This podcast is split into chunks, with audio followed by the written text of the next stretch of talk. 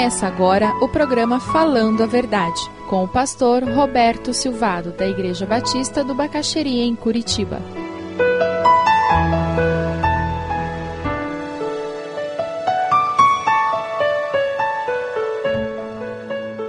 Abra lá sua Bíblia, Gálatas 5, 19 a 23. Ora, as obras da carne são manifestas: imoralidade sexual, impureza, libertinagem, idolatria e feitiçaria, ódio, discórdia, ciúmes, ira, egoísmo, dissensões, facções, inveja, embriaguez, orgias e coisas semelhantes. Paulo cansou de fazer a lista e ele disse: e algumas outras coisas aí que vocês sabem. E depois ele continua no versículo 22, mas o fruto do Espírito é amor, alegria, paz, paciência, amabilidade, bondade, fidelidade, mansidão e domínio próprio. Contra essas coisas não há lei. Os que pertencem a Cristo crucificaram a carne com as suas paixões e os seus desejos. Se vivemos pelo Espírito, andemos também pelo Espírito. Um comentarista que eu lia fez um comentário muito interessante sobre as obras da carne e o fruto do espírito. Se você ainda não percebeu as obras da carne, o apóstolo Paulo usa plural, e quando ele fala no fruto do espírito, ele usa o singular. E quem conhece a história do apóstolo Paulo, aquele homem que era religioso, ele era uma pessoa que buscava agradar a Deus com a sua fé, fazendo as obras que ele podia, mas ele era um homem que vivia sem a paz de Cristo no coração. Ele tinha simplesmente aquela justificação que vem de fazer a coisa certa, que eu acredito que é certa. E esse comentarista dizia que o apóstolo Paulo usa plural e singular, tentando nos mostrar, e ele diz assim: mostrar que antes de se tornar um cristão, a natureza humana de Paulo estava em rebeldia contra Deus. E esta natureza fazia com que ele tivesse uma atitude que pulverizava a sua vida em vários pedaços distintos e ações distintas. Quando o Espírito de Deus entrou em sua vida, esse Espírito integrou a sua personalidade, a sua vida com Deus, com os homens, de tal forma que o poder unificador do Espírito Santo o tornou de novo uma pessoa. Essa é a saúde que Jesus traz para nós como seres humanos.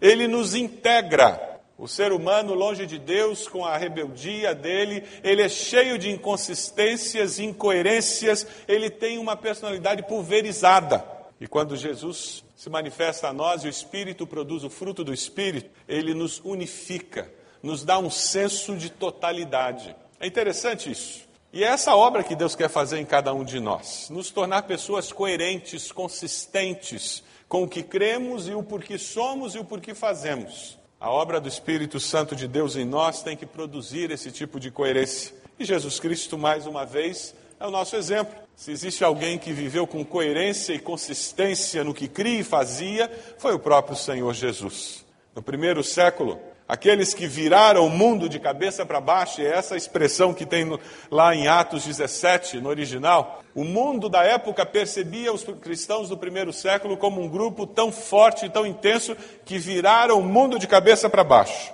Ali naquele primeiro século, o inimigo das nossas almas não sabia o que fazer com um grupo de pessoas que estava sendo reintegrada, recomposta pela ação do Espírito. Pessoas que mostravam uma paciência e perseverança tal que os capacitava a enfrentar os piores sofrimentos da época e perseverarem sendo fiéis a Deus. Há algum tempo atrás eu li um livro, o Livro dos Mártires, eu não sei quantos já leram, mas é um livro que vale a pena ler, com histórias, várias histórias de mártires no primeiro século. E uma das histórias que mais me impressionou foi a história dos cristãos que estavam na arena e eles soltaram os leões e aqueles cristãos se reuniram no centro da arena, de braços dados, cantando. Enquanto os leões iam devorando um a um, eles continuavam cantando. Essa capacidade de enfrentar o sofrimento e permanecer fiel é resultado da ação do Espírito de Deus em nós. E essa capacidade tem a ver com essa característica do fruto do Espírito que nós estaremos estudando hoje: paciência. Capacidade para perseverar independente das circunstâncias. Capacidade de continuar sendo consistente com o que eu creio e quem eu sou, independente do que venha na minha direção. Essa capacitação é sobrenatural, meus irmãos. é divina. Humanamente falando, nós não conseguimos tanta consistência. Se você der uma olhadinha, que paciência é essa? A fonte desta paciência é Deus, e nós temos que entender isso muito claro. No, nos dias de hoje, em que autoajuda é o tema do momento, nós temos que entender que na área espiritual nós não temos como fazer autoajuda, só funciona Deus ajuda. Porque se Deus não ajuda, não dá. Deus é a fonte da paciência, dessa capacitação. Jesus, como eu já falei, é o nosso exemplo, o nosso grande exemplo. E é olhando para Jesus que era homem, um ser humano completo como nós, e não cometeu pecado, é que nós podemos entender que é viável, é possível que nós, seres humanos, também experimentemos o que ele experimentou. Essa capacitação é sobrenatural. Abra sua Bíblia lá em Colossenses 1:11. O apóstolo Paulo ora por aqueles cristãos e esse começo da carta é uma oração belíssima dele, que você inclusive pode usar no seu período devocional, orando por alguém, por um filho, por um cônjuge, por um parente. E ele fala no versículo 11: sendo fortalecidos com todo o poder, de acordo com a força da sua glória, para que tenham toda perseverança e paciência com alegria. E aqui entra um componente muito importante. Quando essa capacitação sobrenatural vem sobre nós, nós conseguimos perseverar, mas perseverar sem aquela postura do ai de mim, coitadinho de mim, pobre de mim. Não é perseverar suportando, aguentando a dor e o sofrimento, dizendo, ó oh, vida, ó oh, céus, ó oh, azar. Mas é com alegria, porque a alegria do Senhor é o quê? É a nossa força. Por isso que a capacitação sobrenatural não é algo que nós, de carne e osso, tenhamos condições de experimentar. É o novo nascimento que produz isso em nós, é a nova vida que há em Cristo. Por isso que não é autoajuda, é Deus ajuda. A presença de Cristo na nossa vida é o poder de Deus que nos transforma. E pega aquela pessoa desagregada e reúne e faz com que ela tenha um, um núcleo central estabilizado. Jesus é fator de equilíbrio na nossa existência. Jesus nos permite permanecer equilibrados, mesmo quando o mar está revolto. E há momentos que o mar da vida fica revolto, não é verdade?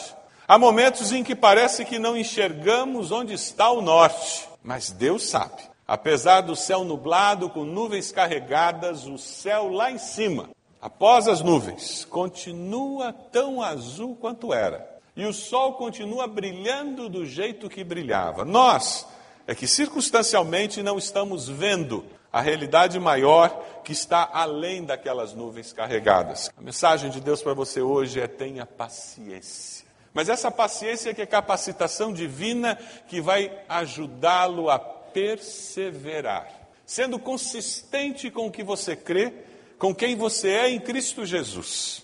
Sabe por quê? Porque a impaciência tem um poder destrutivo tremendo. Você já conviveu com alguém impaciente? Ou quem sabe você olha no espelho todo dia de manhã e convive com essa pessoa? Existem dois problemas muito sérios na impaciência. O primeiro deles é porque a impaciência ela faz com que nós não consigamos ser longânimos. E as traduções antigas, se você está com uma tradução antiga, você vai descobrir que o longânimo é a palavra que era usada antigamente para o fruto do espírito, paciência. Longo ânimo. Paciência é ter longo ânimo para continuar vivendo. Se somos impacientes, nós não vamos conseguir ser gentis, seremos rudes, não estaremos manifestando o fruto do espírito. Quando somos impacientes, nós agimos prematuramente. Não é verdade? O assado sai do forno e não está pronto ainda mas eu estava impaciente para colocar logo na mesa e servir logo esse almoço. E Deus está trabalhando no coração daquele esposo ou da esposa, e porque eu sou impaciente, eu não vou esperar que Deus faça isso, eu vou lá e já forço uma conversa que ainda não está madura para acontecer. Jovens têm muita dificuldade de entender, porque parece que a vida vai acabar amanhã, né? Então, se eles não fizerem ontem, eles já perderam tempo. Dos problemas da impaciência é porque nós agimos prematuramente e não demos espaço para que Deus se mova nas circunstâncias da nossa vida.